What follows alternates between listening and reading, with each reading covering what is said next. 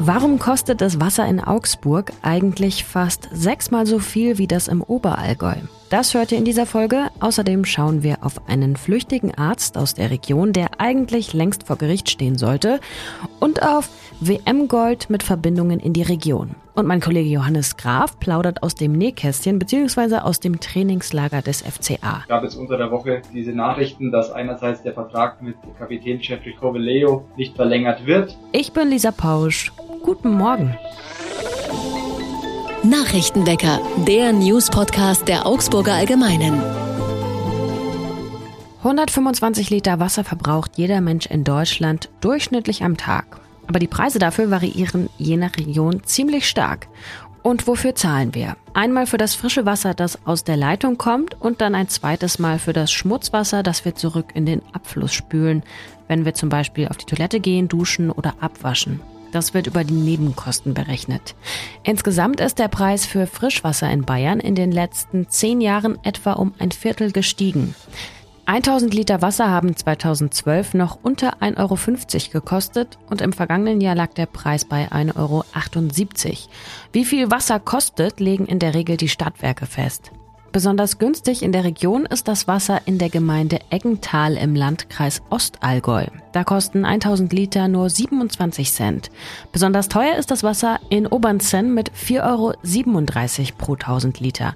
Damit zahlt eine vierköpfige Familie gut mehr als 780 Euro im Jahr für Wasser.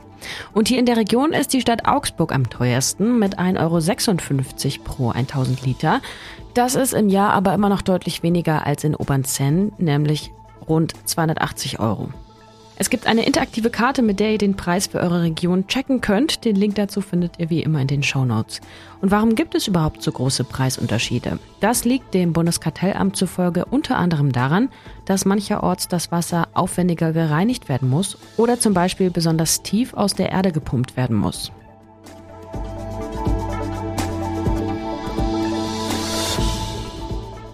Vor vier Wochen sollte eigentlich am Landgericht Augsburg ein großer Prozess beginnen. Doch der Angeklagte fehlte unentschuldigt.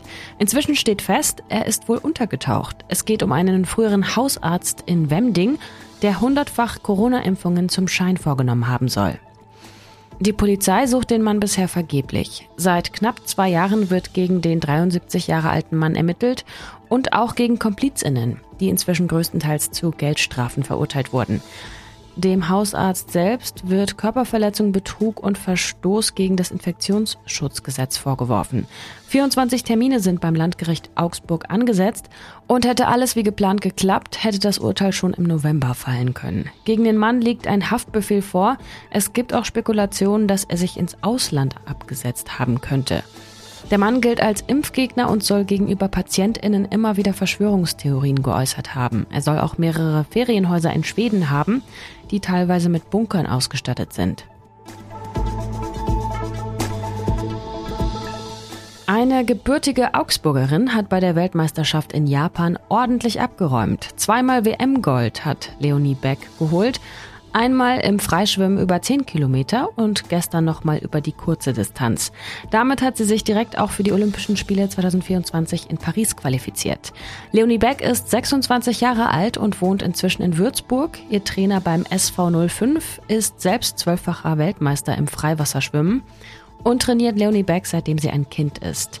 Sie war auch schon zu Gast in unserem Podcast Augsburg, meine Stadt. Da spricht sie zum Beispiel darüber, wie ihr Umzug aus Augsburg nach Würzburg zum Schicksalsschlag wurde und über Disziplin, Selbstorganisation und auch darüber, wie körperliche und geistige Aktivität zusammenspielen. Den Link dazu findet ihr auch in den Show Notes.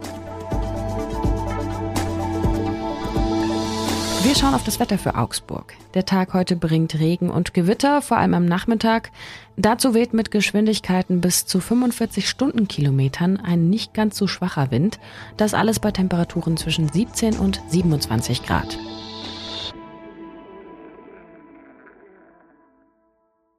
Der FC Augsburg steckt mitten in den Vorbereitungen für die neue Saison. Und Jonas Graf aus der Sportredaktion ist derzeit im Trainingslager mit dabei. Und er berichtet. Hi Johannes. Hallo, Servus. Erst dieser aufsehenerregende Test gegen Besiktas Istanbul und jetzt, also am Dienstag, 9 zu 0 gegen den FC Kuhstein. Wie macht sich der FCA im Trainingslager? Ich würde sagen, es waren sehr gegensätzliche Tests. Ähm, am Samstag gegen Istanbul war natürlich schon ein wichtiger Gradmesser. Es ist ein äh, türkischer Erstligist, äh, der internationale Ambitionen hat. Ähm, das Spiel hatte dann ein skandalöses Ende, würde ich sagen. Ähm, nachdem die Besiktas-Fans immer wieder Pyrotechnik aufs Feld geschossen haben, wurde das Spiel irgendwann zu Recht abgebrochen. Am Dienstag war das natürlich irgendwie ein ganz, ganz großer Gegensatz. Ähm, das war auf einem kleinen Platz äh, beim SV Haus. Ähm, das ist äh, hier um die Ecke in Schladming. Ähm, es war gegen einen drittklassigen Regionalligisten aus Österreich und dann war es doch dann eher ein lockerer Test vor nicht allzu berauschender Kulisse. Es war zumindest friedlich, kann man sagen. Deswegen sehr gegensätzlich, aber ich glaube schon im Sinne des Trainers. Es wurde viel ausgewechselt jetzt beim Testspiel. Lässt sich trotzdem schon irgendwie eine Stammformation erahnen? Ja, das ist momentan noch wirklich extrem schwierig. Ähm, einerseits, äh, weil die Mannschaft eben erst seit zwei, drei Wochen in der Vorbereitung ist. Andererseits weiß man nicht genau, wie der Kader sich noch verändern wird. Es gab jetzt unter der Woche ähm, diese Nachrichten, dass einerseits der Vertrag mit Kapitän Jeffrey Coveleo nicht verlängert wird, dass andererseits ähm, Felix Udokai den Vertrag nicht verlängern will. Und äh, das heißt, wenn diese beiden Spieler, das sind beides äh, Innenverteidiger, wenn die den Verein verlassen sollten, dann müsste der FC Augsburg auf jeden Fall da nochmal tätig werden ähm, in der Innenverteidigerposition. Andererseits gibt es noch Baustellen ähm, auf den Außenverteidigerpositionen. Also momentan eine Stammformation schon irgendwie festzumachen, das ist extrem schwierig. Das sieht man auch in den Testspielen. Deswegen lässt Enrico Maaßen eigentlich immer in zwei Halbzeiten zwei komplett unterschiedliche Mannschaften spielen. Da geht es momentan wirklich darum, dass die Spieler Spielzeit bekommen und von der Stammformation ist der Maaßen eigentlich noch relativ weit entfernt. Weißt du, warum Felix Udokai den Vertrag nicht verlängern will? Ja, weil er natürlich gute Optionen hat. Er ist ein Spieler Mitte 20, ähm, der sagen kann, ja, ich war jetzt in Augsburg, aber vielleicht äh, klappt es dann doch mal mit einem bisschen besseren Verein, mit einem Verein, der internationale Ambitionen hat. Ähm, und ähm, er ist ja noch nicht weg. Er hat jetzt noch einen Vertrag bis Sommer 2024 und ist natürlich in einer relativ komfortablen Situation weil ein Verein, der ihn holt, ähm, dann keine Ablöse zahlen müsste. Der FCA hat natürlich momentan noch ein bisschen anderes im Sinn. Er hat ihn jetzt, man könnte sagen, ins Schaufenster gestellt. Ähm, das heißt, wenn, wenn jemand käme und jetzt einen Betrag X zahlt, ich behaupte mal, es sollte eine Ablöse sein, im Rahmen der Ablöse, die der FC Augsburg gezahlt hat, das waren damals ungefähr 8,5 Millionen Euro. Wenn dann ein Verein käme, dann äh, würde der FC Augsburg den mit Sicherheit ziehen lassen. Und es gibt äh, auch Leihgaben, sage ich mal. Henry Kuduso wird in die Niederlande verliehen. Ja, wobei das natürlich jetzt ein Spieler ist, äh, der auch äh, unter Maßen in der kommenden Saison keine Rolle gespielt hätte. Das ist eher ein Eigengewächs, ähm, dem man Spielpraxis verschafft. Das ist auch eine gängige Praxis, ähm, dass man Spielern, die keine Perspektive haben, noch nicht in der Bundesligamannschaft, dass die dann verliehen werden und genau in diese Kategorie fällt auch Henry Kuduso. Und hast du auch mit Enrico Maaßen sprechen können?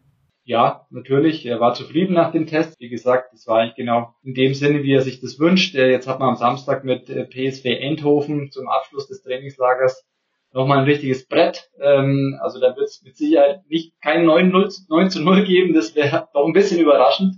Ähm, und ähm, was natürlich spannend ist in dem Zusammenhang, man trifft auf den äh, ehemaligen Spieler Ricardo Pepi, der dann doch äh, zwar in Augsburg nicht viel gespielt hat, aber für viel Schlagzeilen und viel Aufsehen gesorgt hat, dadurch, dass er ein Rekordtransfer war.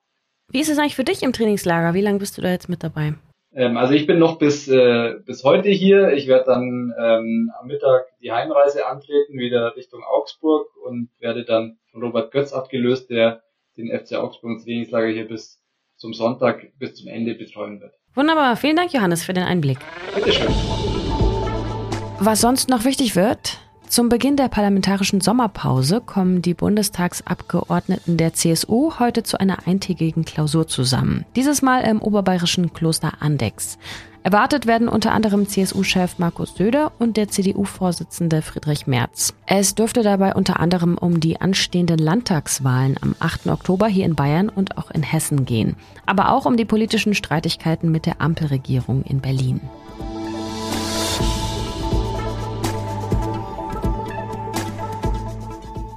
Im Wirecard-Skandal hat sich der Hauptverdächtige Jan Masalek offenbar über seinen Verteidiger bei der Münchner Justiz gemeldet. Masalek ist seit drei Jahren untergetaucht.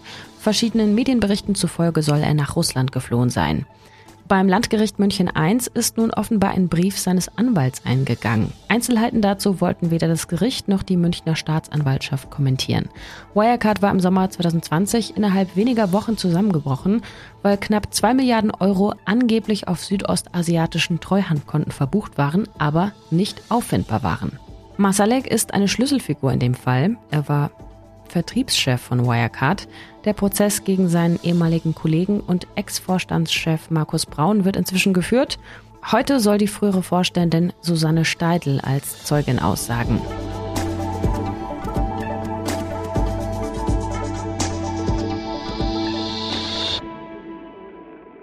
Eine Jazzpianistin aus Kopenhagen ist zu Besuch in Augsburg. Katrin Windfeld spielt gemeinsam mit ihrer Band heute im Rosenpavillon im Rahmen des Augsburger Jazz-Sommers. Windfeld hat für ihre Komposition mehrere Preise erhalten. Sie liegen, heißt es, zwischen Zartheit und Kraft. Hier ein Eindruck.